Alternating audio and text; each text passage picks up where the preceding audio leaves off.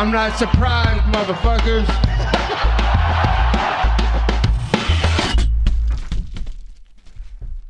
Et bonjour à toutes et bonjour à tous, bienvenue dans l'épisode numéro 72 du Guillotine Podcast. Aujourd'hui, full recap de UFC 280. Encore merci à tous d'avoir euh, écouté les podcasts Road to UFC 280.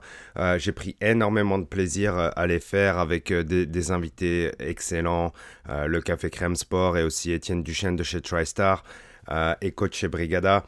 Euh, c'était, vraiment une belle, une belle montée en puissance vers UFC euh, 280. J'ai pris encore euh, une fois énormément de plaisir à le faire. Et merci à vous pour votre soutien. Maintenant, petite parenthèse sur la Fight Week. Fight Week qui, je ne sais pas pour vous, mais qui pour moi a été bizarrement très stressante, angoissante, source d'anxiété. pourquoi? Alors pourquoi? Tout simplement pour, pour l'enjeu du combat, je pense aussi des lightweights. Euh, le fait que j'ai euh, que j'ai donné beaucoup de ma part dans, euh, dans justement la promotion de cette carte en tant que fan et en tant que tout petit podcast. aussi le, le, côté tout le côté fan Stan Base des côtés Mahachev, côté Oliveira. Euh, le côté propagande, le côté constant, c'était interminable. Euh, j'ai été obligé de muter quelques mots sur Twitter, c'est la première fois que je le fais tellement ça, devenait insupportable. Euh, encore une fois, hein, que vous choisissiez un camp pour l'un ou pour l'autre, ça n'est absolument pas gênant. mais c'est la quantité et le volume et le rabâchage qui a été insupportable. J'en ai eu ras le cul et je peux vous confirmer que ça a été le cas pour d'autres acolytes. Euh, maintenant, passons aux choses, euh, joyeuses, hein, puisque ça reste quand même une carte de fou et euh, une carte qui a quand même livré. Les prélims n'ont pas forcément été des plus foufous, mais la carte principale a livré des combats de légende, a, montré des combattants de légende euh, et, on s'est quand même régalé. J'ai eu la chance de pouvoir assister à la plupart des combats à la main card avec ma petite troupe d'amis. On s'est régalé, ça a été vraiment cool. J'espère que pour vous, euh, le viewing euh, s'est vraiment bien passé aussi. On a eu de la chance d'avoir cette super carte. Plongeons directement dans l'action. je vais me concentrer sur uniquement quelques combats pour euh, cette euh, euh, undercard, pardon, pour les prélims. Et on va commencer directement avec Muhammad Mokaev face à Malcolm Gordon. Donc Muhammad Mokaev qui est maintenant monté à 9-0 après cette victoire face à Malcolm, Gordon, le Canadien qui, est en ce moment logé à Calgary. Muhammad Mokaev qui est un grand prodige des lightweight à peine 22 ans, hein, lui qui veut devenir euh, le plus jeune champion de l'histoire euh, avant John Jones, ce qui pourrait être compliqué, hein, compte tenu aussi euh, de la compétition chez les flyweight qui commence à être très très très forte depuis maintenant plusieurs années, j'ai envie de dire. Hein. donc ça c'est un beau défi, c'est je pense toujours un défi qui sera compliqué. Et, mais quand, ça reste quand même un combattant qui a des bases exceptionnelles. Hein. On l'a encore vu. Euh, son niveau de lutte, il l'avait montré à son dernier combat, sera un gros gros problème pour la catégorie. Je pense qu'il est pas mal au-dessus de tout le monde dans sa caté, encore une fois. Euh, maintenant, euh, la façon dont il a dominé le combat, il y a quand même un petit peu de travail à faire avant d'atteindre le niveau qu'il prétend atteindre sous peu ou qu'il devrait atteindre au plus vite afin de devenir champion. Comme d'habitude, il a aucun problème à amener son adversaire au sol, une étonnante facilité, une utilisation de la grille qui est hors du commun. Euh, c'est une, domination ultime face, euh, face à, ses adversaires. Malgré tout, Malcolm Gordon, dans le premier round, a, quand même foncé sur son adversaire, a essayé de lui mettre des coups. Euh, ce, qui, ce qui lui a posé problème, évidemment, bon, bah, c'est la lutte de son adversaire, mais c'est aussi le fait que en rushant face à son adversaire, qu'il lui était obligé de reculer face à la grille, ça peut être un gros problème dans des combats qui sont basés sur le striking. Mais pour Mokarev, ah, ça n'a pas du tout été un problème, c'est même une force de se faire pousser contre la grille, puisqu'il devient vraiment plus fort dans la lutte contre la grille, même s'il est dos à la cage. Ça n'est absolument pas un problème pour lui. Envoyer son adversaire au sol alors qu'il est dos à la cage face à une pression de son adversaire n'est absolument pas un problème. Euh, Malcolm Gordon, lui, euh, est une ceinture noire de Jiu-Jitsu, il est très à l'aise là-dedans, et... Euh, Et ça lui a posé quand même énormément de problèmes sur ce combat-là. Hein. Mokaev a fait du Mokaev à ce niveau-là. Et Malcolm Gordon en a fait les frais.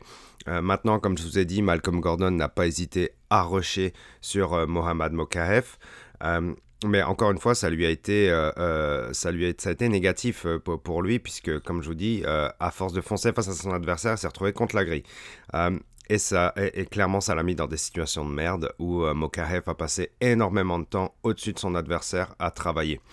Travailler entre parenthèses, et je tiens à faire vraiment une petite annexe là-dessus parce que il y a un manque d'activité, je pense, de Mokarev quand il est au-dessus de ses adversaires ça manque de ground and pound, euh, ça manque de, chasse à la soumission, euh, ça manque de coups. Euh, je ne vois pas essayer forcément de, de, toutes ses forces, du moins, à essayer d'aller chercher un full mount pour justement aller chercher un grand and pound plus efficace ou alors une soumission armbar, etc. ça manque un peu de ça. Il y a beaucoup de contrôle, mais pas forcément dans, une position qui devrait être plus dominante. Hein. Euh, il a réussi à passer le knee shield, donc euh, la protection euh, via le genou en demi-garde de son adversaire à plusieurs reprises. Et ça, en Jiu-Jitsu comme en MMA, ça vous offre des possibilités d'attaque. Attaques qui n'ont pas forcément eu lieu, ou du moins qui n'ont pas été assez visibles à mes yeux. Maintenant, comme je vous le dis, sa lutte reste exceptionnelle et il a de très très bonnes bases. Deuxième round, attention, euh, il me semble que c'était au deuxième que euh, Jared Gordon a réussi à le mettre au sol. Euh, on a eu droit à un suplex aussi de la part de Jared Gordon qui ne se démonte pas hein, et qui joue avec Mokaef à son propre jeu. Donc respect à lui pour ça quand même, hein, beau combattant. Et aussi il a à prendre le dos de son adversaire. Mais Mokaef était quand même euh, assez serein quant à la défense de Rear Naked Choke, euh, même si ça a été très beau et euh, je, me suis un peu exulté tout seul sur Twitter, ça a été une situation qui n'était pas vraiment dangereuse pour Mokarev. Maintenant, ce qui m'a impressionné avec Mokaev, c'est le troisième round aussi, puisque j'ai l'impression qu'il y a eu un peu une baisse de régime de la part du britannico-russe. Euh, c'était, euh, ça, a été inquiétant parce que je me dis, c'est le genre de gars que moi je voyais, et c'est complètement un a priori complètement fou parce que euh, les athlètes d'origine d'Agestani sont connus quand même pour avoir des conditions physiques de malades mentaux. Hein. on en parlait dans, dans, un des podcasts récents. c'est quelque chose auquel je m'attendais. et puis là, j'avoue que j'étais un peu déçu, mais mais un gros mais et un gros mais très positif.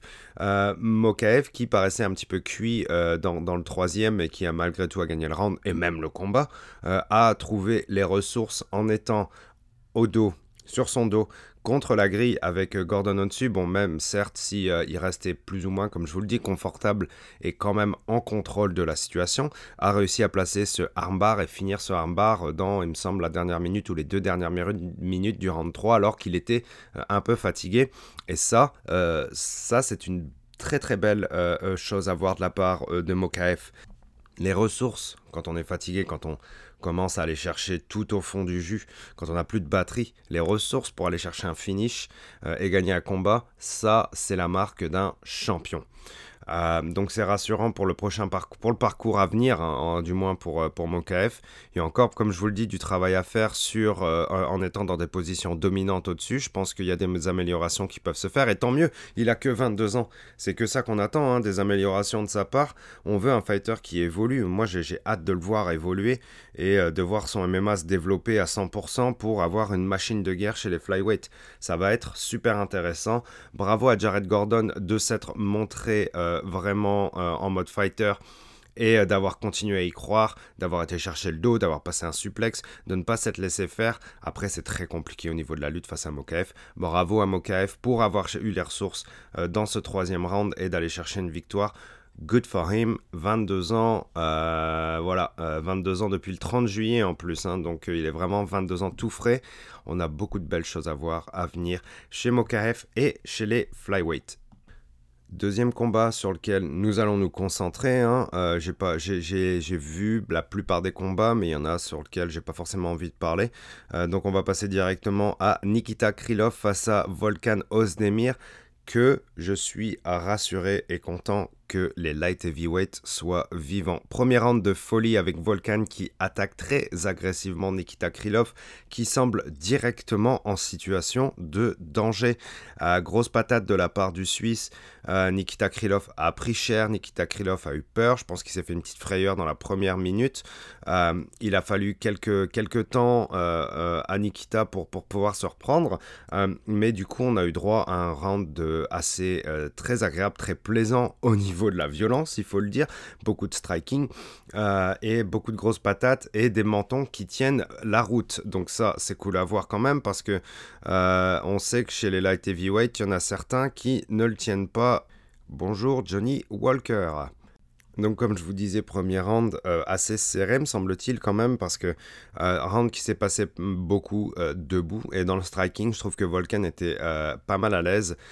Des beaux déplacements de la part du Suisse, quand même pas mal de progrès dans la cage pour, pour Volkan Ozdemir. Nikita Krylov, lui, reste Nikita Krylov. ça reste un peu pâteau dans, les déplacements au niveau du, striking, même si, comme la dernière fois, il a réussi à déboîter Gustafsson. Euh, mais bon, euh, ça reste pas forcément une référence Gustafsson euh, sur cette dernière année, dirons-nous. première ronde de folie quand même, hein, hein chez, pour les light heavyweight. Moi, j'étais content de les revoir dans cet état-là, faire le show, faire le spectacle. c'est quand même agréable.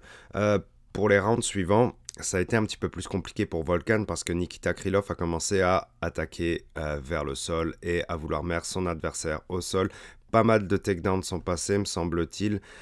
7 euh, takedowns sur 20 euh, sont passés pour Nikita Krylov, tandis que Volkan en a passé 1 sur 1. Donc certes, euh, défense de takedown de la part de, de, Volkan, mais quand même 7 sur 3 rounds. Ça commence à faire mal et ça commence à faire beaucoup, beaucoup plus de strike aussi au final du coup, qu'elle soit significant ou qu'elle soit normale. Euh, côté Krylov et je pense que évidemment euh, euh, il y a le sol qui l'a aidé pas mal à ce niveau-là puisqu'il a pu couper un peu les élans debout de Volkan. combat intelligent de la part de, de Krylov encore une fois. Moi vous, savez tout le bien que je pense de, de Krylov sur les derniers combats. Euh, même s'il a perdu contre Paul Craig, Paul Craig qui nous a sorti euh, euh, ce triangle de nulle part, sacré Paul Craig. Hein. Krylov, je l'aime, vraiment pas mal pour les light heavyweight. Et comme je vous le dis, il faut que les light heavyweight soient vivants, catégorie qui est en en survie, j'ai envie de vous dire, depuis que euh, John Jones, au final, ben, a, des prestations, a eu pardon, des prestations euh, un peu en dents de scie hein, euh, sur ses dernières défenses de titre. C'est là où on commençait à avoir vraiment un problème de compétition euh, d'excitation hein, pour la catégorie et d'intérêt pour la catégorie des light heavyweight. Là, beau combat de, des deux au final, mais euh, Nikita Krylov trop fort en grappling face à Volkan. Volkan qui euh, est passé chez All Star Sweden pour, je pense, passer un cap dans sa carrière. Il y a eu des beaux progrès, comme je vous l'ai dit, mais Nikita Krylov était encore un peu trop haut pour la marche, pour Volkan Ozdemir, pardon, la marche était trop haute. beau combat quand même, les light heavyweight sont vivants. Troisième combat qui m'a vraiment intéressé euh, dans cette undercard chez les prélims, c'était euh, Caio Boralo face à Mahmoud Mouradov. Euh, Mahmoud Mouradov qui est ouzbek, je pense, et tadjikistanais, et tchèque aussi. Ça commence à devenir compliqué. Caio Boralo, lui, nous vient du, du Brésil et des Dana White Contender Series. Euh, où il avait gagné évidemment euh, euh, au premier round TKO, gros punch, euh, au premier round 1 minute 41 hein, euh, et qui avait gagné ses deux combats euh, suivants chez au UFC. C'était donc son troisième combat si on ne compte pas les combats au Contender Series pour Caio Borrallo. Je ne le connaissais absolument pas et c'est super intéressant parce qu'on est chez les middleweight et que les middleweight ont besoin de 109. je vais en parler un tout petit peu à la fin de cette analyse. Caio Borrallo bah, qui m'a vraiment impressionné. Hein. Son grappling, ses takedowns sont super beaux pourtant, euh, Moradov, lui, est un, dur à cuire, je pense, euh, sur, les takedowns. Beaucoup, euh, de tentatives pour euh, Au final, il a passé juste sur des vrais takedowns, il en a passé un sur deux, tandis que Moradov en a passé deux. Mais Boralo est fucking à l'aise sur son dos. J'ai trouvé ça incroyable. L'aisance à laquelle il arrive à récupérer sa garde, c'était super beau. même si au niveau des strikes, strike totaux du moins. Euh, Muradov est un petit peu plus au-dessus. J'ai trouvé Borealo, un peu plus agressif et percutant au niveau du striking. et aussi deux tentatives de soumission pour, pour le Brésilien. et un peu sloppy en fait au final quand même. Il faut, il faut, il faut le, le rappeler, puis il faut le montrer, il faut le il faut le pointer, pardon, parce que c'est quand même pas parfait. Il y a quand même un peu de, déchets dans le MMA de, de Boralo, mais moi j'ai trouvé son envie et sa puissance aussi superbe, superbement intéressant, et son contrôle dans le combat et son aisance, son côté naturel, vraiment intéressant à voir. Euh, je pense qu'on peut le voir par la suite aussi euh, comme étant un contender euh, sérieux. Et il y en a beaucoup hein, chez les middleweight euh, qui sont arrivés. Il y a une belle batch qui est arrivée, notamment avec les Contender Series, avec Bonical, évidemment, le, lutteur euh, acharné du NCAA. Euh, qui, gagne qui a gagné ses combats très facilement au Contender Series. Reste à voir ce qui se passera dans le UFC. Son combat UFC 282 a déjà été annulé. On est un peu dégoûté. il y a aussi Cédric S. Dumas que j'ai interviewé, sur la chaîne YouTube de Guillotine Podcast. je vous invite tous à aller voir cette vidéo. Euh, je ne sais pas pourquoi elle a bien, moins bien pardon, marché que les autres, alors que c'était un caractère que j'ai adoré, un personnage super intéressant. Allez voir la vidéo. Euh, et maintenant, il y a Caio Boralo aussi, hein, qu'on peut jeter dans la fosse des middleweight, qui, selon moi, maintenant, est déjà un contender sérieux. Comme je vous l'ai dit, pas mal de déchets euh, à gommer. Euh, mais une base vraiment solide et un sacré gaillard dans la violence. J'ai beaucoup aimé Mahmoud Moradov, combattant sérieux, mais euh, Boralo a été clairement au-dessus. On peut passer au main event de l'undercard, Bilal Mohamed face à Sean Brady. Sean Brady qui est un monstre, qui est impressionnant, un physique de taureau. Bilal Mohamed qui lui est sur une série de victoires impressionnante, euh, qui a un vraiment complet, une belle lutte, euh, mais pour lequel, euh, et puis on a pu le ressentir un petit peu, on attendait une, vraiment un combat référence euh, pour pouvoir aller chercher le title shot parce que clairement euh, au niveau du classement etc dans une division qui est aussi vraiment compétitive chez les welterweight il a clairement fait ses preuves. Maintenant un combat euh, qui envoyait du lourd était je pense nécessaire pour pouvoir aller clamer ce title shot. Premier round et eh bien premier round assez serré mais premier round qui a envoyé du bois avec beaucoup beaucoup, beaucoup de striking, énormément de striking. Euh, les deux se sont envoyés beaucoup de coups, euh, certes euh, beaucoup d'attaques en ligne avec entrée, sortie, one-two, etc. mais quand même beaucoup de strikes des deux côtés. Sean Brady, lui, évidemment, a, été, a essayé d'aller chercher du takedown, lui qui est à l'aise au sol aussi, mais ça n'a pas marché puisque Bilal Muhammad est super fort en lutte, comme je vous l'ai dit, et sa défense de lutte a été très bonne. 5, 5 takedowns tentés pour Sean Brady, 0 de passé. Clairement, ça allait être un problème. Du coup, euh, le combat est passé debout et on a eu droit à un fucking slugfest au premier round. Ça s'est super bien passé pour nos yeux. Hein, nous qui sommes fans euh, de violence et de striking euh, qui butent. ça a été le cas dans le premier round. Les deux nous ont régalé. J'étais super content de voir Bilal Mohamed donner sa vie dans, dans la cage. on a été régalé dans le premier. Euh, je me rappelle même plus comment il faudrait scorer le premier. Pour, je suis plus dans, l'émotion et dans les motifs. Comme je vous le dis, je clôt un petit peu mon chapitre euh, de ce Road to UFC avec cette, cette, cette analyse euh, vraiment sur le ressenti pur du fan. deuxième round, eh bien, on est reparti un peu sur les mêmes chapeaux de roue, mais Bilal Mohamed a décidé de passer la cinquième direct. Lui qui était en deuxième, troisième et quatrième limite en fin de premier round, Bilal Mohamed a accéléré dans le deuxième a réussi à pousser euh, Sean Brady contre la, page, la cage, pardon, et là a déferlé, une déferlante de coups sur Sean Brady qui en a pris énormément, qui a pris trop de coups dans la face, Bilal Mohamed qui enchaîne les crochets, et Bilal Mohamed qui a très bien suivi son adversaire un prédateur qui suit sa proie sans cesse, qui va chercher le kill. Bilal Mohamed n'a pas arrêté euh, de l'exténuer de coups. Sean Brady en a trop pris et resté debout et l'arbitre a dû intervenir pour couper le combat debout. Oui, le combat était encore debout, les deux adversaires étaient sur leurs pieds, mais Sean Brady en a pris énormément, beaucoup de damage sur sa face. C'était trop pour l'arbitre qui a décidé d'arrêter le combat. Le, stoppage n'est absolument pas scandaleux. Peut-être il aurait pu continuer un peu, mais je pense que Sean Brady en aurait pris encore un peu plus.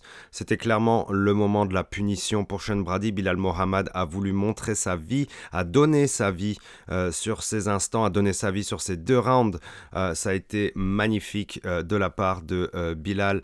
vraiment, je suis super content pour lui parce qu'il méritait une grosse victoire et il a, absolument fait ce qu'il fallait faire, euh, à savoir euh, impressionner l'audience, impressionner le UFC, impressionner les fans, impressionner les médias et euh, donner un gros statement pour la catégorie qu'il mériterait d'aller chercher ce title shot. Pardon, je me suis un peu rapproché du micro.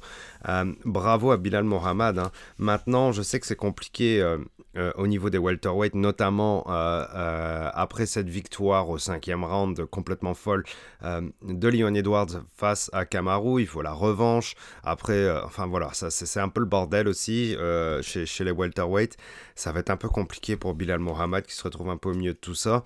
Mais je pense que ça devient, euh, ça devient dur pour lui de encore d'attendre pour aller ben, chercher ce title shot. Je, vous avais dit que j'étais très clair là-dessus. Moi, je voulais plus revoir Hamzat chez, les welterweight. Mais au final, on a annoncé il n'y a pas si longtemps que ça, Paulo Costa Face à Whitaker, euh, Ramsat a dit je veux pas me battre contre Whitaker, ce qui est, je pense, une grosse erreur pour sa carrière. Euh, ensuite, on se disait, bon, bah, ça va sûrement être Costa. Hein. Le, fight était vendu déjà pendant le Fight Week euh, où Costa et, et se sont embrouillés au UFC Performance Institute. après, il y a eu du back and forth entre les deux sur Twitter. Ce combat était déjà tout fait. Euh, et après, bon, ben, on a eu des échos de euh, le, combat que tout le monde voulait, mais que moi je ne voulais absolument pas. Et pas parce que je veux pas voir euh, Colby contre Ramzat. Sur le papier, c'est beau. Je veux juste pas voir Ramzat à 70 Si si Ramsat loupe le poids encore une fois à 170, c'est de votre faute à tous qui avez poussé Ramsat versus Colby. Je vous conspue. Je déconne, hein, hein, évidemment, je déconne. Moi aussi, je voudrais voir ce combat, mais encore une fois, je vous le dis, à 70, ça fait pas euh, de sens. On se recentre sur les welterweight et particulièrement Bilal. Que va-t-il se passer pour la suite euh, euh, Bilal chez les welterweight, je ne sais pas. Contre qui vous le mettez, Bilal? Est-ce que vous lui donnez un title shot tout de suite? Est-ce que lui vous redonnez un, welterweight? Mais qui est-ce que vous allez lui donner un welterweight? Ben, écoutez, faites-le moi savoir. Hein On en reparle très bientôt. Bravo Bilal, tu dois être content d'avoir gagné à Abu Dhabi devant beaucoup de tes fans. Euh, c'est cool pour toi, je suis très content pour toi Bilal. Combat suivant, premier combat de la main card. Kathleen Chukagian, euh, Chuki, je sais même pas pourquoi je l'appelle Chuki, ça n'a rien à voir, mais euh, bon, je vais l'appeler Chuki, face à Manon Fioro. Combat qui était bah écoutez, euh, avant que le combat arrive, un gros build-up pour Manon, hein, évidemment, euh, puisque c'est euh, avec Cyril Gad un de nos plus grands espoirs côté français de ceinture, ou de title shot du moins. Et gros son de cloche unanime chez beaucoup de, médias, petits médias, petits, podcasts, petits comptes Twitter, gros comptes Twitter, avec Manon Fioro qui devrait prendre la victoire face à Kathleen Choukagian. Et euh, ben, ça a été plus compliqué que prévu. On avait euh, pas mal de, questions par rapport à, Manon. C'est est-ce qu'elle est capable de faire un statement? Euh, Est-ce qu'elle est capable d'être la number one contender pour aller chercher Shevchenko? Est-ce qu'elle est capable de finir son adversaire? Est-ce qu'elle est capable d'imposer son rythme? Est-ce qu'elle est capable d'être agressive directement dans le combat? Eh bien, on n'a pas eu de réponse à ces questions. Euh, moi, ce combat-là, euh, sur la main card, ben, c'est le combat qui m'a le moins enthousiasmé côté, euh, côté, côté MMA, côté sport, côté excitement, entertainment dans la cage. pourquoi? Eh bien, parce que Manon n'a pas réussi à imposer son rythme, parce que Manon n'a pas réussi à être agressive, et parce que Manon n'a pas répondu clairement à la question mérite-t-elle euh, à 100% euh, d'avoir euh, son title shot face à Shevchenko? Alors, au niveau des victoires, oui, c'est sûr que si on enchaîne les victoires comme elle les a enchaînées, avec qui elle a battu, avec où elle se rendrait, où elle se rendrait au niveau du classement et par rapport au reste de la compétition chez les flyweight, ok, Manon euh, paraîtrait possiblement et même sûrement une des meilleures options, sinon la meilleure option pour un title shot face à Shevchenko. Mais encore une fois, face à Shukagian qui est, elle, ben, qui est euh, encore une fois, une fille qui, qui, est, qui est chiante dans la cage parce que c'est compliqué, je pense, face à elle, de faire exactement ce que vous voulez. Vous avez beau venir avec un game plan, elle, elle a une façon d'imposer euh, ce qu'elle veut faire qui est très très chiante pour son adversaire, je pense. Et Manon Fioro a été une victime de plus de euh, Kathleen Chukagian à ce niveau-là. Certes, elle a gagné le combat. Ok. Mais moi, comme je vous le dis, ce qui m'intéressait, c'était les réponses à toutes ces questions. Et, les réponses sont toutes négatives, encore une fois. Manon impose son rythme Non. Manon réussit à être agressive Non. Est-ce que Manon réussit à la finir non. Euh, est-ce que Manon a fait un statement dans la cage Non. Euh, moi, je trouve qu'elle a été clean, etc. Hein, dans, sa boxe, mais euh, j'ai pas réussi à la voir jouer avec son adversaire. J'ai pas réussi à la voir genre tourner autour comme elle le voulait. Euh, ses déplacements n'ont pas forcément cassé le rythme. Ses déplacements n'ont pas cassé les déplacements de Shukagian. ça a été au final plus bien plus compliqué que prévu pour Manon Fioro.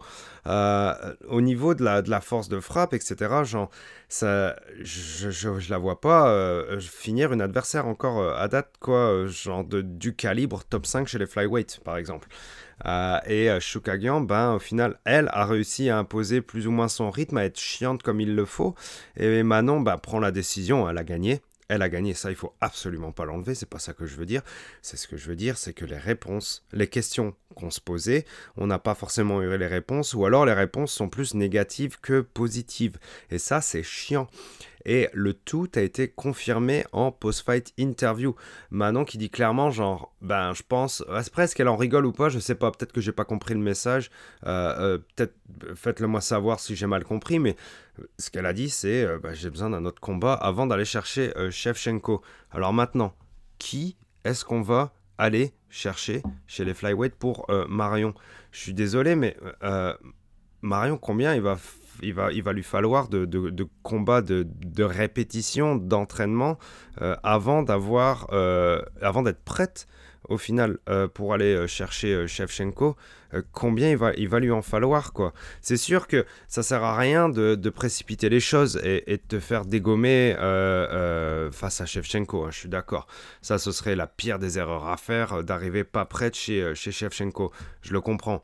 Euh, c'est pour ça que euh, on aurait préféré la voir face à Jessica Andrade, qui est une grosse fighteuse et qui aurait peut-être déclenché ce petit instinct de folie euh, chez Manon Fioro, parce que ben, se prendre deux trois patates vraiment qui font mal, peut-être ça déclenche en toi le, tigre. Hein, l'instinct de folie, le, finisseur, la grosse guerrière et le fait qu'il qu'il faille absolument aller chercher un finish. Peut-être que ça aurait été mieux, tandis que Shukagan, elle, est plus chiante, mais arriver à ce niveau-là, arriver dans le top 5, si tu veux faire un statement, tu devrais être capable de le faire. Et ça n'a pas été le cas samedi dernier chez Manon. Manon qui reste à 4-0 dans l'UFC quand même, hein, chez les flyweight. C'est pas mal. Ça, il faut pas l'enlever hein, quand même. Elle a quand même tout gagné, elle avance, elle progresse, elle est là. Maintenant, qui va-t-elle euh, devoir aller euh, chercher? Je ne sais pas. C'est là que c'est très compliqué. Jessica Andrade, ouais, je pense que c'est potentiellement une bonne option. Tayla Santos, attention danger, hein. Attention danger parce que Santos, euh, la, façon dont elle a mis en danger Shevchenko en prenant son, en prenant son dos, pardon, la mettant au sol, etc. Danger, méga danger Tayla Santos euh, pour Manon Fioro. Alors ça, ce serait clairement le gros piège et aussi le gros test. Hein. parce que si Manon Fioro euh, gagne contre une, une grappleuse de talent comme Santos, on est bien on est bien, mais aussi Jessica Andrade et, c'est grapplé, mais bon, c'est aussi euh, euh, mini tank qui te met des euh, grosses patates et qui font très mal où tu fais dodo. ça, c'est danger aussi. Donc, une des deux. Une des deux. Sinon, le reste, ça ne sert à rien. Ne mettez pas une Lauren Murphy ou quoi que ce soit, là, ça sert à rien. Ou alors des, des, des qui sont moins bien classées, là. Après, Casey O'Neill est encore blessée, je pense. Elle est elle aussi à 4-0. Euh, mais elle, ça serait gros danger, je pense aussi. Puis elle, ils vont la build-up tranquillement, je pense. Alors, prochain adversaire, potentiellement Taylor Santos ou Jessica Andrade. Voilà mon 25 sous face à la, à la question quel prochain adversaire pour Manon Fioro On peut passer au prochain combat? Combat qui, selon moi, était, je pense, le combat le plus intéressant niveau match-up euh, sur la carte, euh, niveau technique entre les deux, etc. Je pense que c'était le combat de la carte. Euh, si ce n'est évidemment Oliveira face à Islam, mais un, si c'est pas le, plus gros, c'était le deuxième du moins, ce Gamrod versus Darius, qui était une grosse question chez les lightweights, c'est bon, bah, lequel des deux évidemment est le plus fort et lequel des deux aurait droit potentiellement à un title shot. Je sais que Dana White a balancé euh, euh, Volk clairement dans, le title shot et on connaît la suite. Hein. on a tous vu la carte, on sait ce qui s'est passé entre euh, à, la fin du combat. entre et, et, Islam.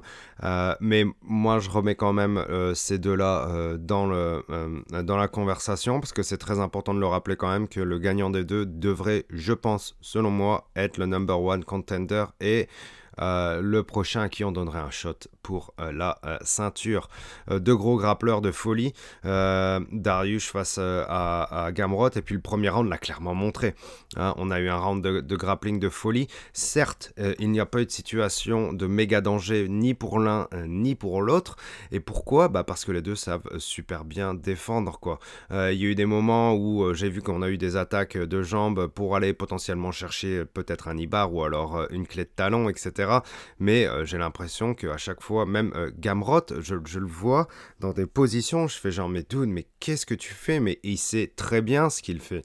Il sait très très bien ce qu'il fait. Il monte son dos où il se retrouve euh, ben, dans, pas dans le dos euh, de, son adversaire, mais au-dessus, avec, il montre un peu la moitié de son dos, avec euh, une de ses jambes qui sont accrochées dans les jambes de Darius, avec son talon qui commence à se montrer. Mais pas de panique, pas de panique, il se repositionne, il commence à appliquer pression, etc., pour se remettre dans une position où il n'est plus en danger. je pense qu'il était tout le temps à l'aise dans, ces situations de, de grappling, le Gamrod, parce que c'est un fou.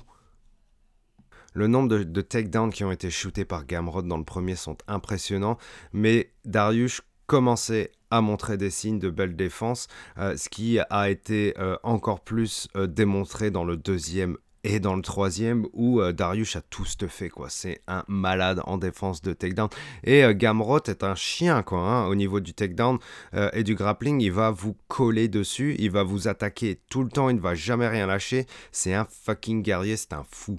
Darius, dans le premier round, a commencé à envoyer pas mal de low kick. Je pense que c'était une bonne technique hein, face euh, à Gamrod parce que euh, si tu veux prendre ne serait-ce qu'un peu de repos euh, ou alors te sentir plus à l'aise ou plus en sécurité face aux attaques constantes en takedown de, Gamrot, c'était évident qu'il fallait essayer d'envoyer pas mal de leg kick. il en a envoyé des beaux. Bon, Gamrot a répondu deux trois fois, mais c'est clairement Darius qui était plus fort là-dedans mais c'était pas un problème pour, euh, pour quoi. Il a même été mis en difficulté par des low kicks, mais c'est pas grave, il est reparti direct à la guerre pour shooter des takedowns et rester actif face à Darius, qui lui, euh, ben, pendant qu'il défendait des takedowns, pouvait pas attaquer, quoi. C'est aussi simple que ça on a eu une situation assez folle dans le premier round contre la grille où, euh, où je pense que c'était c'était Gamrod qui se retrouvait avec un bras bloqué. Euh, Darius, je voulais pas le lâcher, absolument pas, et ça, ça bloquait, euh, ça, gênait beaucoup Gamrod dans, dans, son, euh, dans son BJJ. et Darius l'a pas lâché, puis je pense qu'il essayait ben, de préparer une attaque, mais au final il a réussi aussi à se défendre, et ça a un petit peu donné ce côté annulation des, des, des skills des deux. Euh, sur le premier round. Et puis au final, bah, on s'est retrouvé euh, avec la fin de ce premier round contre la grille. Mais, ça donnait un niveau de grappling entre les deux qui était complètement monstrueux. Quoi. Je veux dire, les deux sont, complètement fous à ce niveau-là. Round 2, encore assez serré. Moi, je pense que je donne le 2 et le 3 à, Darius, du moins. Euh, mais c'est quand, même serré. Hein. Pas, de, pas de honte à donner le, le round 2 euh, à, à, chaque, à chacun des, combattants. Euh, mais Darius, je pense qu'il il donne plus de coups dans le 2 comme dans le 3. Quoi. Darius envoie des super beaux genoux. Il arrive même à clipper directement Gamrot tôt dans le deuxième. Gamrot a un menton complètement débile. Hein. Ça, on l'a vu. De toute façon, quand, quand Gamrot a, a shooté pour pour un low kick et que, et que Darius lui a envoyé une grosse pêche pleine mâchoire. Quand je le revois au ralenti, c'est sa tête, euh, genre, euh, sa, tête a fait trois tours euh, à, Gamrot. C'est pas grave. Il, s'est retrouvé direct au sol. Darius aurait pu attaquer vite fait, mais peut-être que Darius avait peur d'aller au grappling au sol avec lui. Je sais pas. C'est vrai que ça paraît contradictoire avec ce que je dis avant, parce que Darius est à l'aise aussi dans, dans, le grappling, même face à, à, à Gamrot. Mais j'ai l'impression qu'il aurait pu foncer un petit peu plus sur lui, c'est vrai. Euh, malgré tout, mais Gamrot en même temps, genre il pris cette droite pleine poire et puis il est reparti directement à la guerre sur un takedown. Ce fou quoi. Puis les kicks de, Darius font mal, quoi. Je trouve qu'au niveau des kicks, c'est clair que, que, Darius était au-dessus de, de Gamrod parce que ça envoie de la puissance, parce qu'ils sont clean. Et l'ombre qu'il a envoyé aussi dans les côtes, vraiment pleine côte, parfait.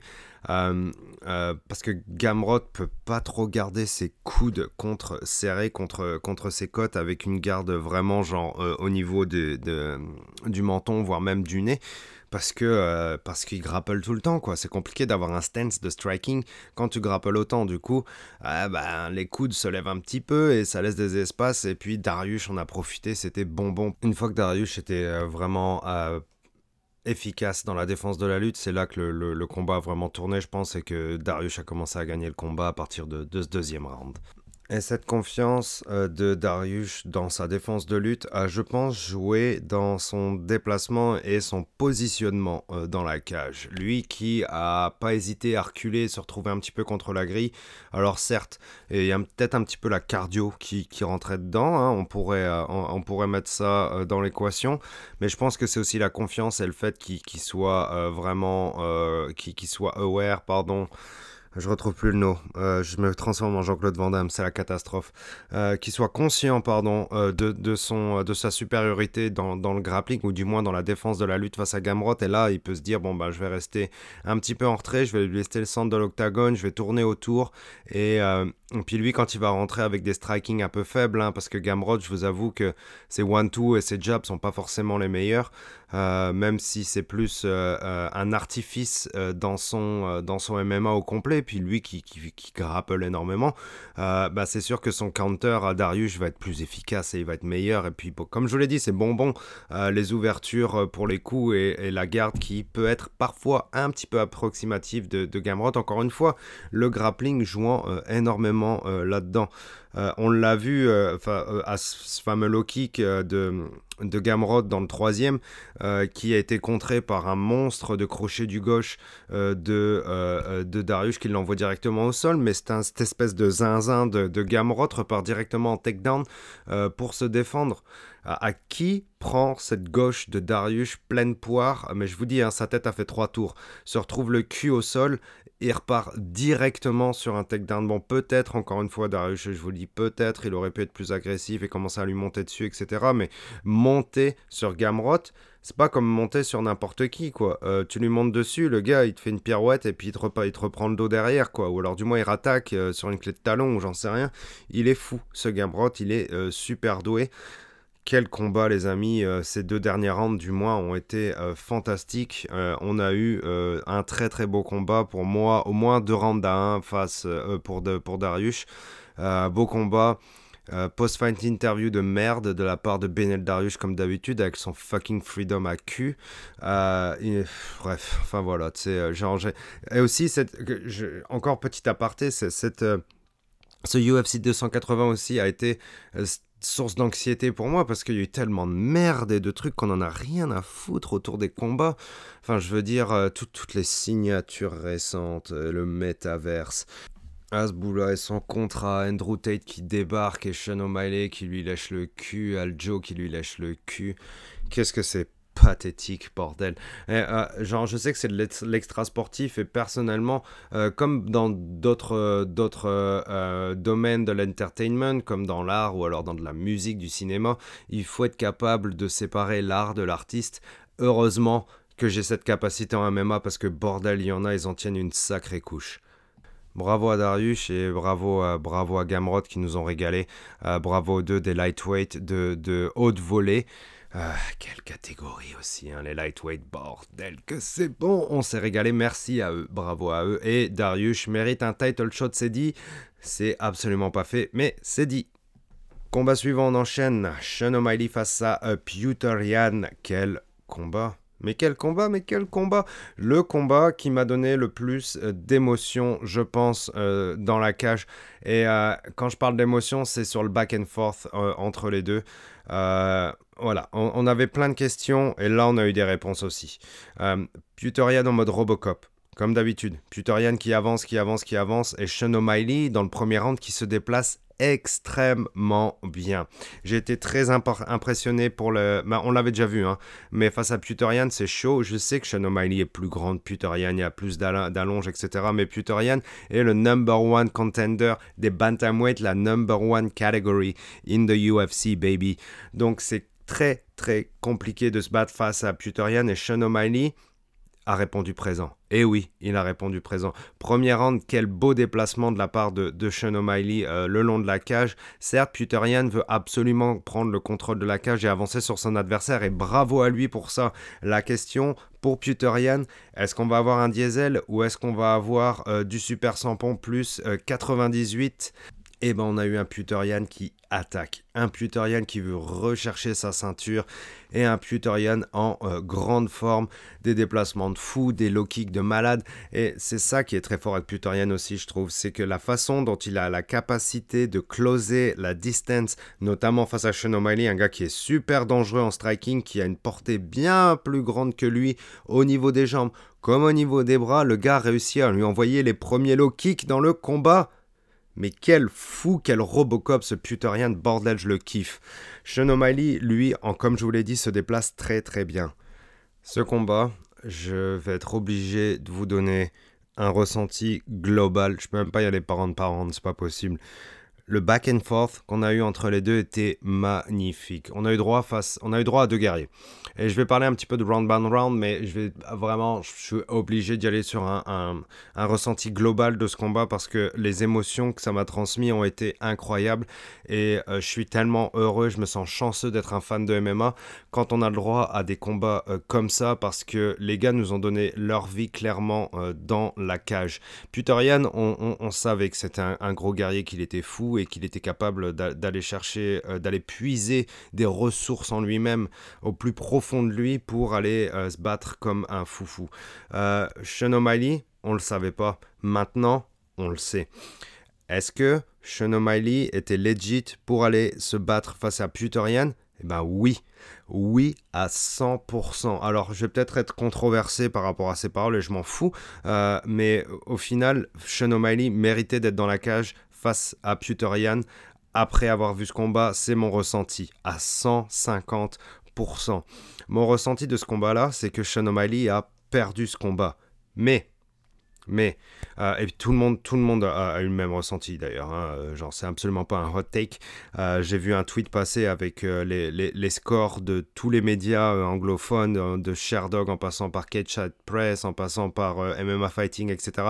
Tout le monde c'était 29-28 ou 30-27. La plupart c'était 29-28 pour Puterian. Ce qui fait du sens. C'est le, le, le, le, combat à scorer. Troisième round, euh, Sean O'Malley, moi je le voyais cuit.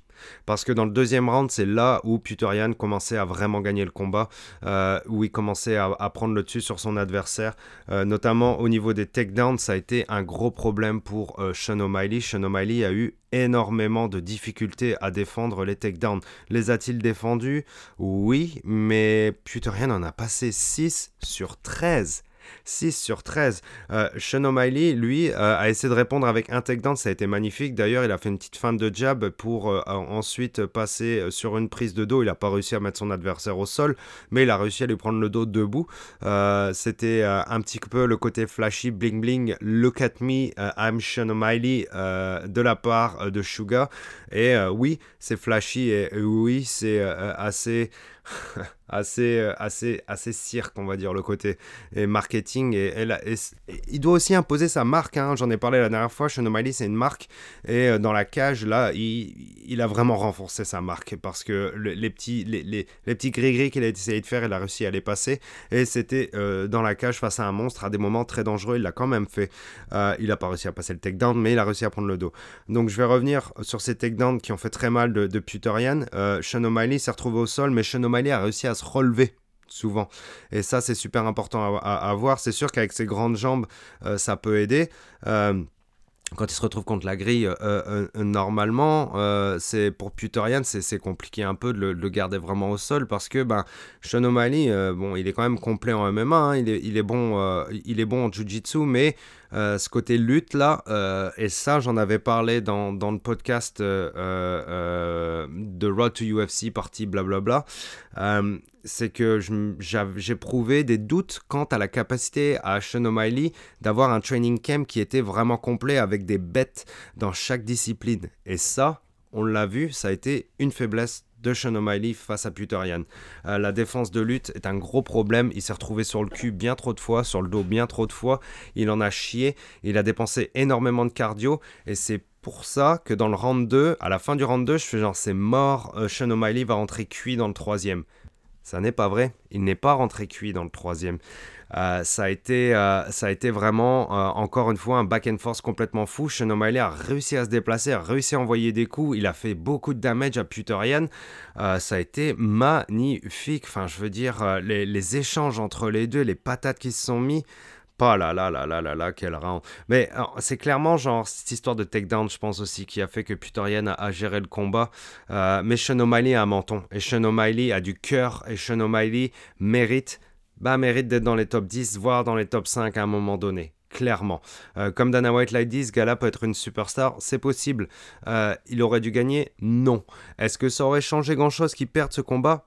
Pas tant que ça, vous voyez, pas tant que ça. Moi, je pense que s'il avait perdu face à Puterian, je pense qu'il aurait quand même je pense, gagner quelque part. Lui qui en plus déjà perd complètement contre Chito, hein, clairement il s'est fait knockout et puis lui qui se croyait déjà un undefeated, s'il avait perdu contre euh, euh, même à la décision unanime, euh, enfin voilà, ça aurait été un beau combat de sa part quand même. Bravo aux deux, c'était mortel. Vraiment, vraiment mortel. Maintenant on en avait parlé. Puterian peut tout perdre avec ce combat. Si Puterian perd, Puterian est dans la merde parce que bah, au final c'est le meilleur, euh, un des meilleurs du moins, de la catégorie. S'il perd contre le 11e, c'est tendu pour lui. Mais il a gagné, mais il a perdu. Donc c'est tendu pour lui, mais est-ce que ça l'est vraiment? Parce que je pense pas que le UFC va commencer à, lui faire perdre genre 6 places au classement et le faire combattre contre le 10e. Du moins j'espère pas, ce serait une grossière erreur faites-le perdre une place peut-être, juste par, euh, par principe, hein, parce qu'on n'a pas vraiment le choix. Il a, le combat, la décision a été qu'il a perdu. Euh, donc euh, il faut se comporter un minimum comme si c'était une défaite, mais, mais ça n'en est pas vraiment une. Donc c'est compliqué. Il se, retrouve, il se retrouve vraiment dans une situation critique et j'espère que l'UFC ne va pas le punir. C'est ça qui, je pense, euh, va, va jouer de son sort un peu pour, euh, pour les prochains mois. Puterian n'a que 29 ans. C'est malade quoi. Il a que 29 ans. J'ai l'impression que le mec il a 35 tellement, tellement il a.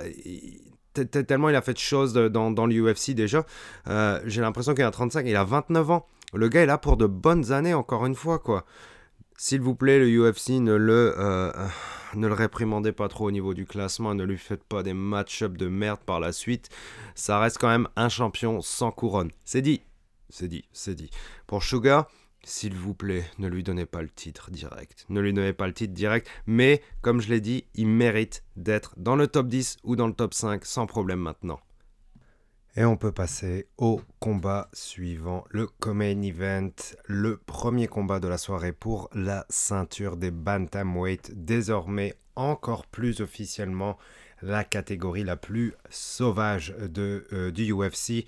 C'est clair qu'après ce combat entre Peter et O'Malley, euh, j'ai envie de vous dire qu'un nouveau contender, un vrai nouveau contender, est rentré dans la game. Il s'appelle Sean O'Malley. On top of the food chain, c'est Aljo, Aljamain Sterling, le champion undisputed champ, qui rencontrait TJ Dillashaw. Alors match-up euh, qui pouvait paraître un petit peu étronqué, on va dire, hein, compte tenu du fait que, euh, bon, on a parlé euh, précédemment dans, dans, le podcast de Road to UFC, c'est que je ne vais pas le refaire, mais ce match-up me paraissait un petit peu décalé compte tenu de la réalité de la compétition qui règne au sein des bantamweight. Les aussi, bon, bah évidemment, il y a les deux ans de suspension. Euh, il y a le fait qu'il euh, soit fait opérer deux fois de l'épaule euh, avant le combat, pendant, pendant sa période de suspension. Il s'est aussi fait éclater le genou pendant le combat face à Cory the Sandman Sandhagen. Il y a laissé des plumes, clairement. Il, lui a laissé, il y a laissé un genou. il y a laissé encore plus de santé. Et on pouvait se demander est-il le vrai contender pour aller chercher cette ceinture? C'est une question légitime. Et on a eu une grosse réponse, mais pas la réponse qu'on attendait. Euh, on s'est rendu compte assez vite qu'il y avait un problème avec la santé de TJ euh, Dillashaw. Euh, lui qui avait, ben, ça se voyait dans, les premiers rounds, dans le premier round, qu'il y avait un problème avec l'épaule. et puis Sterling dominait un petit peu trop facilement les débats. et au final, on a eu le droit à un non-combat, puisque dans le deuxième round, ça commençait à devenir vraiment moche. Et puis au final, euh, il a réussi, Sterling a réussi à finir le combat, l'arbitre a pu arrêter le combat. Je, refais le, combat très vite hein, parce que ça n'a aucun intérêt de vous faire un, un, round by round. Quoi. Euh, je veux dire, il n'y a pas eu de combat. Euh, on est censé avoir un niveau championship dans la plus grosse catégorie du UFC du moment, les bantamweight, et on se retrouve face à un gars qui est blessé, gars qui était blessé depuis avril. Alors je vais peut-être vous paraître un peu relax la façon dont, j'annonce ça, mais euh, pour être honnête avec vous, il est lundi 9h30 quand je fais euh, ce podcast. J'ai dû le faire en deux fois pour des raisons euh, qui ne vous intéressent absolument pas. donc c'est sûr que j'ai énormément de recul sur ce, title fight complètement étronqué. c'est dur à voir, surtout, et, surtout après le combat qu'on a eu entre Puterian et Sean O'Malley où on avait vraiment du gros niveau et du back and forth et, une guerre entre deux, deux, gars de gros talent, entre Robocop et un Sean O'Malley qui confirme. Et après, on se retrouve avec un match-up qui est tronqué, qui n'aurait pas, pas dû avoir lieu. Euh, TJ Dillashaw, on peut se demander s'il il n'y a pas un peu, ou même beaucoup, de conneries dans le fait d'aller quand même, d'aller se battre dans ces conditions.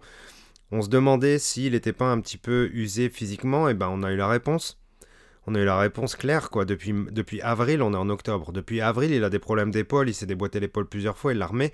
Euh, apparemment, j'ai lu par la suite qu'il avait dit à l'arbitre euh, euh, dans, le couloir ou avant de rentrer dans le combat, il fait Ouais, bon, bah, mon épaule risque de se remettre, mais t'inquiète, hein, je vais la remettre tranquille, ça va aller. Mais, gars, gars, t'es pas, pas dans un combat à la mort chez les gladiateurs à Rome, quoi. On est euh, dans un monde professionnel avec des athlètes professionnels, avec des gars qui charbonnent comme pas possible pour pouvoir rentrer dans le, bah, dans l'UFC, puis après dans le top 15, dans le top 10, dans le top 5, aller chercher cette place pour aller chercher cette ceinture. C'est des efforts énormes. C'est des concessions complètement débiles. Et on peut se demander si TJ n'a pas un peu ben, volé sa place. Pas dans le sens où euh, euh, il l'a volé de son plein gré, mais dans le sens où euh, il y en a peut-être d'autres qui l'a mérité, surtout dans les conditions dont il s'est présenté. quoi. C'était impossible dans ces conditions qu'il aille chercher la ceinture face à, à, Sterling. Je veux dire, tu vas pas aller grappler pendant, pendant 5 rounds face à un gars qui est vraiment très très bon en grappling avec une épaule en moins. Je veux dire, c'est pas possible.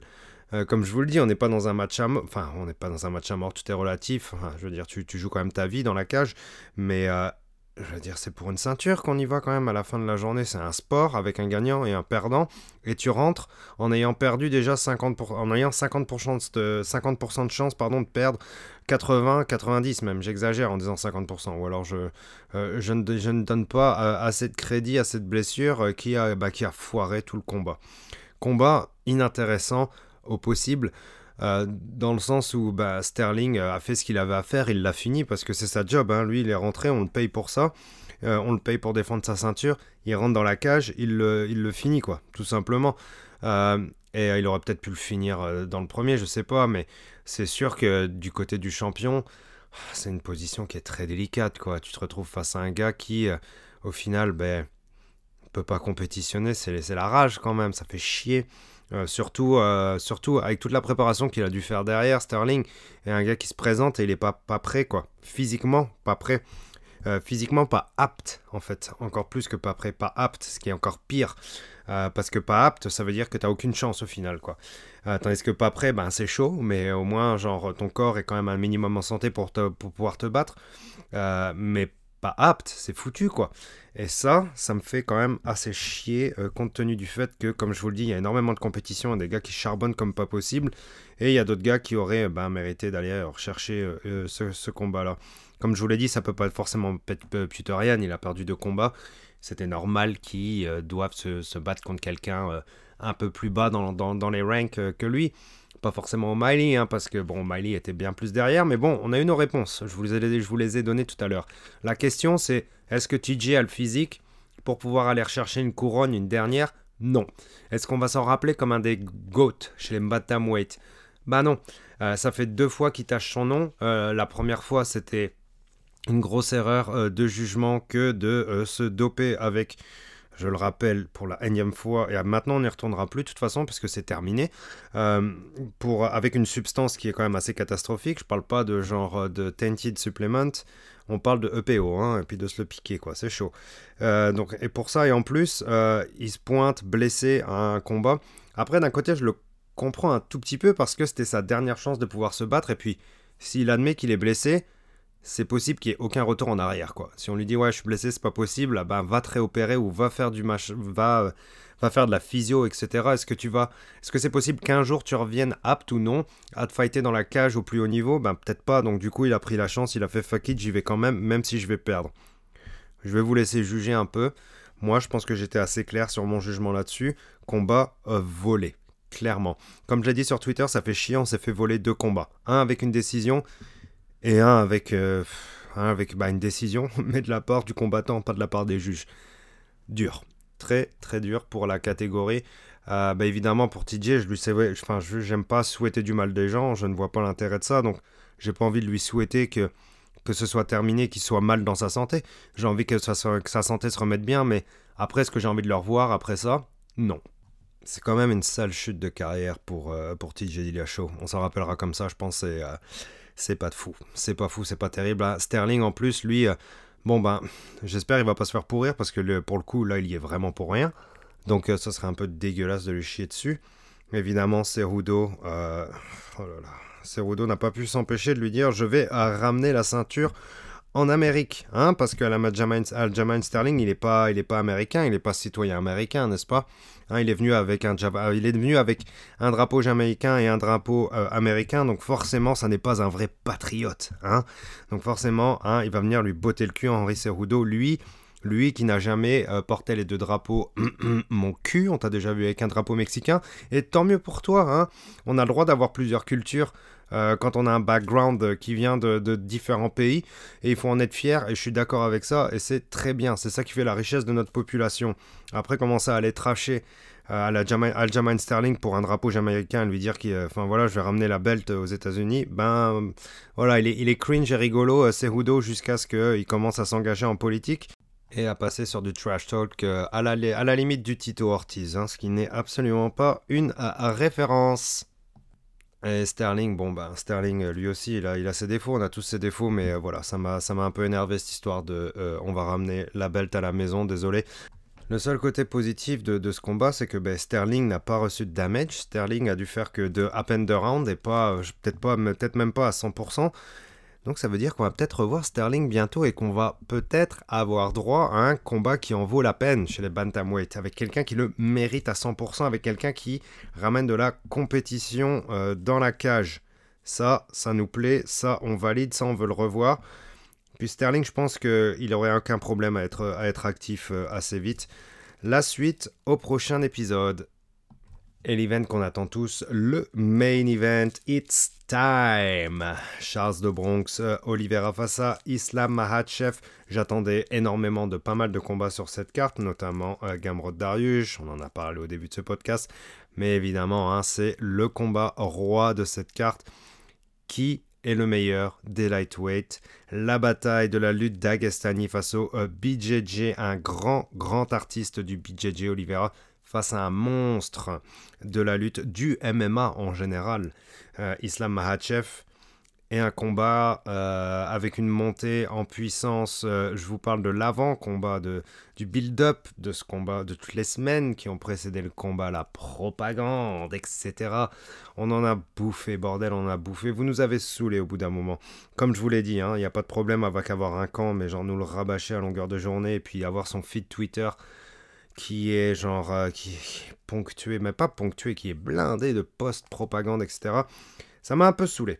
Ça m'a un peu saoulé et d'arriver à ce combat-là, c'était quand même rassurant euh, dans le sens où il n'y a pas eu de problème de peser, pas de problème de blessure et ça déjà, je pense qu'on peut être très heureux euh, de ce point-là. Ça aurait été une catastrophe en même temps hein, pour l'un des deux, pour Islam comme pour Oliveira de manquer le poids ou de se blesser. Là, on a eu de la chance, il ne s'est rien passé de mal, je suis super content de ça. On a eu un combat. on a eu un combat à sens unique. Alors, j'ai pas envie de revenir à 150% sur euh, des détails techniques. Comme je vous le dis, je le prends avec euh, pas mal de recul et je vais y aller surtout avec mon ressenti du moment, puisque c'est un combat que j'ai vécu avec pas mal euh, d'émotions. Non pas que j'ai envie de pleurer ou quoi que ce soit, mais parce que le build-up a tellement été intense que genre j'avais les nerfs à... J'avais vraiment les nerfs quoi avant d'arriver à ce combat-là. J'étais super stressé, anxieux. Et puis j'étais une pile vivante quoi pendant, ce combat-là. Et puis au final, ben, ce que j'avais peur qui arrive, c'était que ben, euh, Islam se retrouve vite au-dessus de Oliveira et que Oliveira peine à faire quelque chose sur son dos. Et qu'est-ce qui s'est passé Au bout d'environ une minute, Charles Oliveira se retrouve sur le dos et Islam Mahachev commence à travailler très très fort. Alors Oliveira, euh, Oliveira certes a réussi à, bon, ben, à quelque peu sauver sa garde, rentrer ses genoux à l'intérieur, se protéger, mettre passer son papillon. Euh, il a même réussi, enfin réussi, c'est un grand mot, hein, euh, à essayer de faire une tentative de, de rambar, mais ce qui m'a un peu bah, mis l'eau, la puce à l'oreille, j'ai du mal à en parler, je vous ai dit, j'ai été émotif pendant ce combat. Ce qui m'a mis la puce à l'oreille, c'est quand j'ai vu aussi Islam stacker, ce qu'on appelle stacker en jiu-jitsu, c'est genre mettre une grosse pression au-dessus de votre adversaire, du poids pour ben, un peu casser ses mouvements. Donc le moment où Oliveira a essayé de, passer ce armbar, c'était vraiment très très très très forcé. Il n'y avait rien de, surprise, euh, il n'y avait rien d'inattendu, il n'y avait rien de magique. C'était, il donnait sa vie pour essayer de passer ce armbar. Euh, il, avait, il avait son bras, il avait réussi à, passer ses deux jambes. Euh, mais bon, il, était en train de se faire complètement écraser par Mahachev qui mettait énormément de puissance sur lui. Puis au final, il a réussi à le stacker, puis à passer sa garde. Et ça, ça, c'était un élément qui m'a énormément euh, bah, choqué bah, dans, le sens où j'ai aucune aucun doute hein, sur le fait que Oliveira puisse taquer des gens, les mettre au sol, les piner et les mettre en enfer. Hein. ça, il sait le faire. La façon dont la, facilité avec laquelle il l'a fait sur Oliveira a été déconcertante. Je vous le dis en général, pas forcément sur 1-2, et puis évidemment aussi, hein, il a réussi à le puncher. Euh, ça, c'était une question. C'était est-ce que, euh, bon, Oliveira, on sait qu'il est capable de prendre des coups, mais comment il va réagir derrière? Bah derrière, c'est pas qu'il n'a pas réagi, c'est qu'il n'a pas pu réagir. C'est ça la différence. C'est que Islam, j'en parlais avec euh, Étienne de chez euh, TriStar, euh, les, les avec leur lutte, c'est un peu des, c'est des casseurs de Jiu-Jitsu. leur lutte est adaptée au Jiu-Jitsu, leur lutte est adaptée à la défense, des guillotines, etc. Et puis le dessus aussi, le dessus est bon par rapport au fait que ben, il casse le Jiu-Jitsu quand l'artiste qui était Charles de Bronx sur son dos avait énormément de mal à euh, faire ce qu'il voulait. C'est-à-dire que ben, ses épaules étaient bien trop cassées au sol, il y avait un contrôle des hanches qui était incroyable de Islam, euh, c'était fou. Et puis ce fameux moment dans, le deuxième avec euh, cette grosse patate qui a envoyé Oliveira dans au sol, et cette passe, de garde qui a été faite en un claquement de doigts m'a fait très très très très peur. Il est rentré dans la demi-garde facile d'Oliveira. Oliveira s'est fait exploser son knee. Alors le knee c'est une protection du genou quand vous êtes dans votre demi-garde pour ne pas laisser passer votre adversaire. Islam l'a mangé comme du beurre. Est-ce qu'il mange du beurre, Islam? C'est une bonne question. En tout cas, il est rentré dans la garde de Oliveira comme dans du beurre. Et ça, ça m'a effrayé. Ça m'a effrayé parce que, puis la suite, on la connaît. Il a réussi à passer euh, de l'autre côté parce qu'il avait posé un arm triangle. On en avait parlé aussi, ça, avec Etienne. C'est que si Mahachev soumet Oliveira, c'est clair et net, ça va pas être sur un truc flashy. Ce sera une Kimura ou alors un arm triangle, euh, peut-être un armbar. Quelque chose de, pas foufou, mais quelque chose d'assassin, quelque chose de, de, tellement facile pour lui. Ça, a été, euh, ça a été complètement choquant. Encore une fois, je vous dis, le talent, on le connaît, mais me dites pas que vous pensiez tous que Islam allait genre manger euh, Oliveira comme ça. Bon, bref, bref, je sais pas pourquoi je dis ça, j'appelle encore genre au compte propagande, etc. À nous polluer, nous polluer, je vais un peu loin, à, euh, à nous agrémenter notre timeline de multiples contenus de type propagande. Voilà, je vais le dire comme ça. Euh, et euh, ça, moi, ça m'a choqué énormément et ça a choqué beaucoup de gens aussi. Je pense la façon dont ça a été facile pour lui. Euh, il a fini l'arm triangle, euh, arm triangle. je commence à prendre l'accent français. il l'a passé genre vraiment facilement. Le squeeze devait être vraiment violent. Oliveira, je pense que ça a été une nouvelle expérience pour lui de se faire squeezer la face comme ça par un gars de 155 livres, hein, pas par un middleweight ou pas par un heavyweight, parce que j'imagine qu'il roule avec des gens comme ça. Mais là, avec un Islam qui lui met genre une pression de 200 tonnes dans la face, quoi. Ce mec est incroyable de dextérité. Ses mouvements au sol sont magnifiques. La pression qu'il est capable de mettre, ses passages de garde sont fous. Euh, c'est, euh, ça va être très, très, très compliqué pour les lightweight. Euh, un premier truc qui m'est venu à l'esprit aussi quelques minutes après, je fais genre, mais attends, mais ce gars-là, il va manger Ousmane? Il va manger Ousmane chez les welterweights si jamais Ousmane revient, etc. Mais c'est aussi une, pensée qui a popé dans la tête. C'est genre, qui y a chez les lightweights qui peut le battre maintenant? Je vois personne, perso, directement, comme ça. Et je vous donne un peu mon avis euh, à, la volée. Euh, c'est effarant, c'est épeurant. Et c'est génial parce que on a une nouvelle bête euh, chez les lightweight et cette bête s'appelle Islam Mahachev. Oui, elle était là avant, mais la bête n'était pas aussi grosse, n'était pas aussi forte, n'était pas aussi grande, n'était pas aussi dominante. C'est la bête mondiale des lightweight en MMA. Islam Mahachev, grand champion Islam Mahachev. Superbe victoire.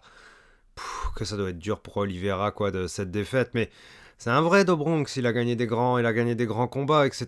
Et puis moi je m'en, enfin, il est encore jeune, tu sais, mais je le vois pas rebattre euh, Mahachev anyways quoi. Je le vois pas rebattre Mahachev, c'est dur, hein. Mais euh, il faut, il faut. Les constats sont froids des fois en MMA, mais il y a des gars qui sont tellement bons comme, euh, comme Islam, on se dit qu'est-ce qui va se passer quoi? Et ben voilà, c'est ça qui, qui, se passe. Après, euh, bon, on n'a pas vu Islam lui mettre vraiment la grosse droite, hein, puisque le striking de Islam, euh, oui, certes, a, touché deux, trois fois, mais jamais de grosse, grosse droite qui, qui, qui, peut envoyer quelqu'un au tapis, comme Islam a envoyé Oliveira au tapis. Islam, à quel âge? Il a 28 ans. Imaginez, il travaille encore et encore et encore son striking. Pourquoi il partirait pas dans des striking wars avec des gens? Bon, bah, ça ferait pas forcément de sens, mais imaginez s'il continue à développer son striking. Là, je veux dire, le gars est abattable, quoi. Il est abattable jusqu'au welterweight. Je sais pas. C'est, euh, enfin, si, je sais. C'est chaud. C'est chaud pour les autres. Moi, je suis un lightweight dans l'UFC. Euh, je me chie dessus. Direct. Qu'est-ce que, que je vais faire? Est-ce que je vais être l'éternel deuxième? C'est déjà pas mal, hein. Mais bon, pour un gars qui a euh, les, envies d'être un champion, d'avoir une ceinture autour, du, euh, autour de la taille, c'est cool.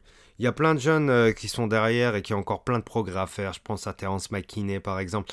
mais encore une fois, là, tout de suite, avec le recul, à chaud, à froid? Non, je suis à froid là maintenant. Ouais, putain, je, vous dis, hein, les émotions, les émotions. À froid, je ne le vois, personne ne peut le battre pour l'instant. Grand champion, bravo Islam. Euh, voilà, encore une fois, moi je vous dis, genre, ça va être régalade de, le voir genre passer des gardes et, euh, et, dominer au sol comme ça. Ça va être, ça va être super intéressant de le, voir plus. Bon, prochain combat contre Volk. Hmm, pas, pas, pas, pas, sûr, pas sûr que ce soit le meilleur match-up parce que moi j'ai envie de mettre en avant euh, Benel Dariush et je pense qu'il bat Benel Dariush. Euh, je pense pas que ce soit un problème pour Islam, mais, mais euh, je vous avoue que j'ai un petit peu du mal avec euh, le, envoyer le, le, champ Volk directement au charbon contre, contre Islam. Après, ce qui est compliqué, c'est que Volk, on le met contre qui? Contre qui on le met chez les featherweight? C'est pareil, quoi. C'est genre Max est incapable de le battre, qui va le battre? C'est dur à avoir quelqu'un d'autre. Bon, on a un beau petit match qui sent bien chez les featherweight. Je commence à m'égarer un petit peu, mais bon, comme je suis un petit peu en retard sur, sur ce, sur ce recap. Euh, il y a des nouvelles qui sont tombées, puis on a finalement droit à notre Topuria contre Bryce Mitchell. Thug Nasty. Ça va être cool, ça va être génial. Euh, bon, on peut pas attendre jusque-là. Euh, il faut que, faut que Volk défende son titre. En plus, il y a un UFC qui s'en vient en février en Australie. Voilà, ils sont obligés un peu, je pense, de faire, de mettre Volk sur la, 4 et, la carte, pardon. Puis ils n'ont pas forcément envie de le mettre contre un énième gars qu'ils vont battre. Donc ça fait du sens d'avoir le champion euh, des lightweight pour faire face à Volk. Comment voyez-vous ce combat? Moi je pense que Volk va devoir être très agressif sur le striking, envoyer des low kicks de cochon, etc. Mais bon, hein, euh, comme, encore une fois je vous dis, c'est là même, même à froid, là, le, dessus, être en dessous de, de, Islam, c'est très très chaud quoi. Et euh, bon, même si la défense de takedown de Volk est super bonne, ça, je sais pas, j'ai du mal à l'imaginer. Et, j'ai envie, hein, j'ai envie de l'imaginer. On veut tous de la compétition dans toutes les catégories, dans tous les combats. Euh, mais bon, il y a, des vainqueurs, il y a des perdants. Et Islam, c'est un gros gagnant et c'est très très dur euh, de gagner face à lui. Merci beaucoup en tout cas. Euh, je, vous, je, vous, le répète encore, ça a bien marché en plus. Bah, certes à mon niveau, hein, je suis un tout petit gars qui fait ses petits podcasts dans son petit coin et je suis content et j'adore ça. Mais, euh, mais ça a bien marché les podcasts, encore une fois pour moi, pour un gars comme moi, pour Guillotine. Ça a bien marché les Road to UFC et puis j'ai pris un super kiff à avoir des invités. Merci au Café Crème Sport, je vous adore. merci à Étienne Duchesne de chez TriStar en parlant de chez TriStar, j'ai une interview qui s'en vient bientôt sur YouTube en français. Et oui, la première interview en français. J'ai fucking hâte, je vais la sortir euh, très bientôt dans les prochains jours, j'espère. Merci à vous pour toutes les écoutes, on se reparle très bientôt, il y a des beaux combats qui s'en viennent. On se reparle sur les réseaux. Ciao à tous, merci beaucoup, merci.